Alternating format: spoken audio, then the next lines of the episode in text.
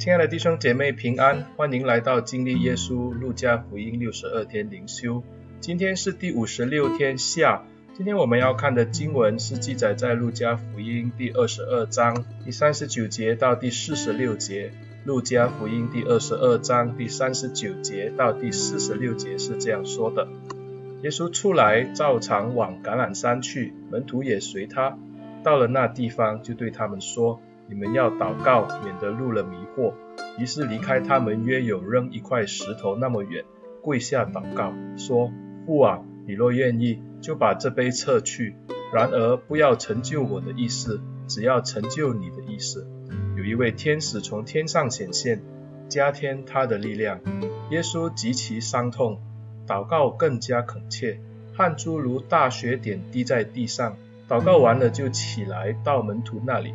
见他们因为忧愁都睡着了，就对他们说：“你们为什么睡觉呢？起来祷告，免得入了迷惑。”今天的经文就读到这里。今天的经文就记载了耶稣最后一次到橄榄山的客西马尼园去祷告。橄榄山就是在耶利哥往耶路撒冷去的路上，最靠近耶路撒冷城的一座山丘。在那里有两个小镇，就是伯大尼和伯法其。路加福音二十一章第三十七节是这样说到的：耶稣每日在殿里教训人，每夜出城，在一座山，名叫橄榄山住宿。因此，我们从经文里面可以知道，耶稣自从到了耶路撒冷以后，他每天早上都会进到圣殿里面去教导人，而晚上呢，都会在橄榄山住宿。若我们从马可福音第十一章十一节来看，耶稣进了耶路撒冷，入了圣殿。周围看了各样物件，天色已晚，就和十二门徒出城，往伯大尼去了。第二天，他们从伯大尼出来，耶稣饿了。因此，从马可福音我们知道呢，耶稣他是住在橄榄山的伯大尼，而伯大尼正好就是耶稣的好朋友拉撒路他们一家的村庄。因此，我们知道拉撒路可能就在那边接待耶稣和他的门徒。三十九节这样说：耶稣出来，照常往橄榄山去，门徒也跟随他。这边的经文就让我们看见，耶稣在这个耶路撒冷吃完了逾越节的晚餐以后，一往无常的回到橄榄山去。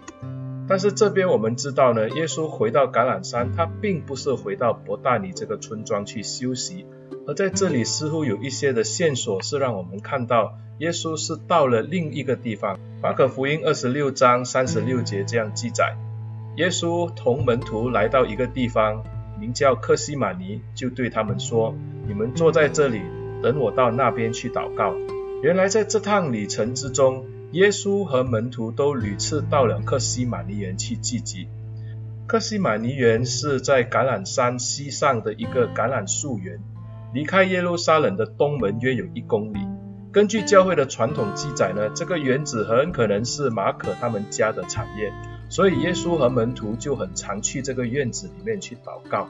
对耶稣来说，这一趟来到耶路撒冷的旅程是一个单程，而且是有去无回的旅程。耶稣知道他即将要面对的情况是多么的艰难和痛苦，因此在他要面对这样苦难的情况之下，耶稣的祷告就更加的迫切了。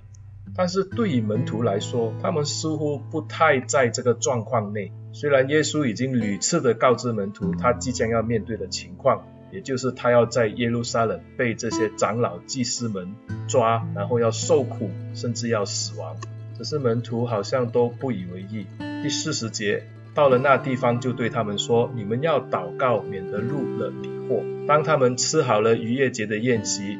他们出来到了橄榄山，他们又走入这熟悉的克西马尼园。耶稣带着门徒来祷告了。耶稣一开头就跟门徒说：“你们要祷告，免得入了迷惑。”迷惑这个字也可以在原文翻译为试探。接下来要发生的事情对门徒来说是极大的试探，他们都要因此而跌倒。耶稣也知道门徒即将要面对的情况，所以他不止一次的提醒门徒要祷告。在第四十六节也是这样记载，当耶稣自己的祷告结束以后，看见门徒却睡着了，耶稣也是这样对他们说：“你们为什么睡觉呢？起来祷告，免得入了迷惑。”耶稣晓得要发生的事情对门徒来说是一个大试探，而门徒若还不警醒的话，他们就要失败。很可惜的就是，我们知道门徒最终还是失败了。经文接下来就让我们看到，耶稣后来就被门徒犹大出卖，其余的门徒也因着耶稣被抓，在慌张之下就把耶稣撇下，四处逃窜。他们好像没有牧人的羊群一般四散逃走。而那口口声声说要跟耶稣同赴监狱，甚至同死的彼得，就因此而动刀，之后还在大庭广众之下否认耶稣。耶稣早就知道他们会如此的失败，但是他还苦口婆心的再三告诫门徒说，要警醒，要祷告，免得入了迷惑，免得被试探胜过。因此在这里就让我们看见，当人面对试探，要入迷惑之前，祷告是非常的重要的。耶稣告诉我们说，祷告可以保守人免得入迷惑，或者是掉入试探当中。一个人即将要面对试探，或者他已经在试探中的时候，耶稣告诉我们，祷告是最关键的。耶稣即将要面对被抓、被害、被杀的苦难，耶稣对门徒没有别的要求，他只要门徒继续警醒的祷告。而我们去看路加福音的记载的时候，我们看到耶稣在他生命当中的每一个关键时刻，他都是以祷告去寻求上帝的心意。因此，祷告对我们而言是很重要的，而且这是唯一让我们免入试探和掉在迷惑中的武器。祷告也是上帝为我们预备要面对试炼的一个管道，即使要来到的情况是非常的严峻。就好像在四十四节，耶稣极其伤痛，祷告更加恳切，汗珠如大雪点滴在地上。耶稣在他面对这么大的痛苦，他是以祷告来面对，因为耶稣深深的知道这个即将要喝的苦杯是极其的苦楚，这杯甚难，就连耶稣也想求父撤走。四十二节，耶稣的祷告是这样说的：父啊，你若愿意，就把这杯撤去。然而，不要成就我的意思，只要成就你的意思。耶稣知道要面对的苦难，他的心意若是可以撤去这杯，当然是最好。但是耶稣还是以天父的意念为念，神垂听了耶稣的祷告，但是神却没有因为他的儿子的祷告而撤去这个交付给他的苦杯，反而他是差派了天使来加添力量给耶稣。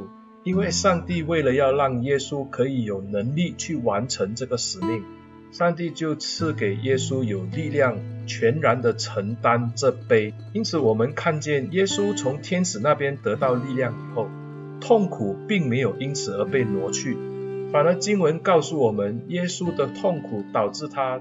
汗滴好像血一样的流出来，我们看到当时耶稣流汗如流血一般的痛苦，他只能够继续的祷告，因为只有更加的迫切祷告，才能让他走完这条难行的苦路。从今天的经文，我们可以理解到，耶稣虽然多次的预言自己即将要面对的痛苦，但是他并没有要逃避，这是一个非常艰难的旅程。也是一个极其痛苦的道路，耶稣要全然的去承接这个托付给他的使命。因此，在这样关键的时刻，耶稣以祷告来度过。而这个的祷告不只是在今天晚上才做的。从经文里边我们就知道，耶稣早在他进耶路撒冷的时候，每天晚上都会到客西马尼园与门徒一同的去祷告。随着时间的逼近，耶稣知道他即将要走上这痛苦的道路，他的祷告就越来越迫切。耶稣甚至求神怜悯他，若是可以，就把杯撤去。然而要照着上帝的心意，而不是照着他的心意。而父神也明白耶稣的情况，他差派天使来加添力量，让耶稣完成使命。所以今天我们就来理解一下关于试探和祷告的真理。当人面对试探的时候，主耶稣教导我们的是要祷告。祷告的目的是要让人在痛苦临到的时候，或者是在面对试探的时候，把专注力放在上帝的身上。耶稣在克西马尼园为此而跪下寻求上帝。对耶稣而言，他希望这杯可以撤掉，但是耶稣在祷告当中，第四十二节是这样说：只要成就你的意思。耶稣的祷告虽然有向上帝陈明他的心意，但是神的旨意才是最终的决定。我们看见这个祷告，并不是要去改变上帝的心意，乃是在祷告当中，我们可以突破迷惑，理解神的旨意。另一方面，我们也看到，当人面对试探、面对迷惑的时候，祷告是最好的方法。但是神不会因为人的意念而改变他的旨意。就算祷告的人是他的儿子耶稣，神并没有因此而撤去苦杯，改变他本来的旨意。反而神垂听了耶稣的祷告以后，他做的是叫天使加添力量给耶稣，让他全然的接受这个杯。完成他的使命。上帝没有挪走耶稣要受的痛苦，上帝并没有为他撤回这杯，他做的是加添耶稣力量，让这个使命可以完成。那么对今天的我们而言，祷告又是什么呢？当我们面对迷惑、面对试探临到的时候，耶稣说恳切的祷告是我们要做的，而我们要记得，人可以祷告，祷告并不是要去改变上帝的旨意。而是要叫我们去看清楚上帝的心意。因此，若是神的旨意要成就在我们的身上，哪怕是极其痛苦，或是让我们非常的难过，这个事情还是必然会成就的。那么，我们的祷告就是要求神让我们有力量去胜过，而且让我们可以完成他的使命。祷告并不能让我们改变上帝的心意。祷告更不是让我们去摇动上帝的手，祷告是打开我们属灵的眼界，看到上帝的心意。亲爱的弟兄姐妹，耶稣在面对十字架的苦路的时候，他尝尽了这杯之苦，但是他最终是完成了上帝的计划，也就是人类的救恩。让我们一起来祷告。主啊，感谢你今天借着耶稣基督在客西马尼园的祷告。开了我们属灵的眼睛，让我们看到祷告的真意。祈求上主教导我们，不会随着己意尝试去改变主你的旨意，而是主啊，让我们借着祷告可以清楚地明白你的心意，好让我们可以在我们的生命当中完成主你托付给我们的使命。感谢主，奉耶稣的名祷告，阿门。亲爱的弟兄姐妹，谢谢你们的收听。欢迎你们把这个音频分享出去。若是你们的朋友、同学、弟兄姐妹他们有兴趣，你也可以分享给他们来聆听，让他们在上帝的话语当中得到造就。谢谢大家，上帝祝福你。